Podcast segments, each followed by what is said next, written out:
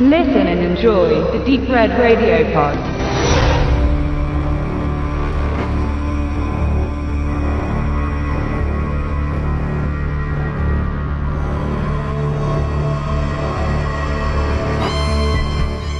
Filmen, die einen Krieg zum Schauplatz haben, bleibt am Ende immer die Frage nach der Authentizität des Gezeigten. Die Einschätzung eines jedem ist vermessen, der nicht selbst in einem Krisengebiet in einem Kampf verwickelt war. Autoren, Regisseure und Produzenten holen sich, um ein reales Bild gestalten zu können, Experten, Soldaten oder Zeitzeugen zur Hilfe. Bei weit zurückliegenden Kriegen ist es sicher einfacher, da eine historische und gesellschaftliche Auswertung über Jahrzehnte stattgefunden hat. Wenn die zeitliche Distanz aber kurz ist oder von einem Ereignis erzählt wird, das noch nicht beendet ist, wird es schwieriger. Von welcher Seite wird berichtet? Wer sind Opfer oder Täter? Und gibt es auch etwas dazwischen? Zwischenwelten ist der passende Titel zu einem Drama, das sich mit dem Afghanistan-Krieg auseinandersetzt, welcher von Vertretern der deutschen Bundesregierung ignorant als kriegsähnlicher Zustand bezeichnet wurde. Auf der Suche nach Terroristen der Taliban durchkämmen zahlreiche Nationen unter Führung des US-Militärs dieses Land,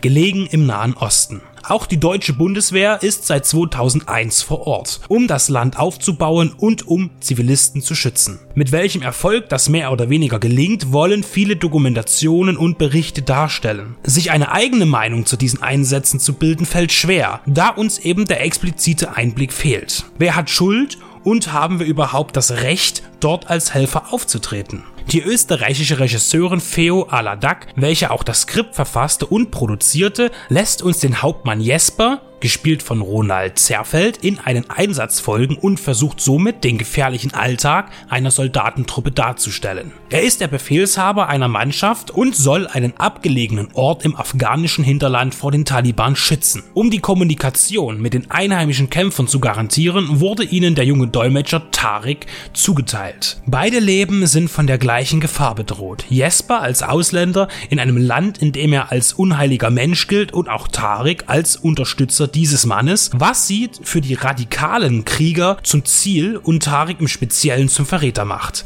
Zwischen ihnen entsteht ein Bündnis, das einer Freundschaft gleichkommt, mit dem sie versuchen, die Angst und das Unverständnis aus ihren jeweiligen Lagern zu vertreiben. Ob man überhaupt in so einer Situation das Richtige machen kann, beantwortet der Film folgendermaßen. Jesper und Tarik entscheiden sich für ihren jeweiligen richtigen Weg. Sie wollen entschärfen und beruhigen, was besonders in Tariks Übersetzungen erkennbar ist. Die häufigen Spitzen bügelt er im Wechseldialog aus und entspannt dadurch die Parteien. Die andere Seite ist die der Befehlskette, vordergründig die der Soldaten, welche sie darin einschränkt, sich Respekt beim afghanischen Volk zu verschaffen und Menschlichkeit zu zeigen. Ein oft beschriebenes Szenario im Antikriegsfilm, das der Held meistens heroisch mit einer Befehlsverweigerung löst. Auch Jesper wird diesen Weg gehen müssen, um das Beste aus einer unmenschlichen Situation zu machen. Die Hauptfiguren in diesem gefühlvollen und nach Verständnis suchenden Werk werden am Ende keine Helden sein.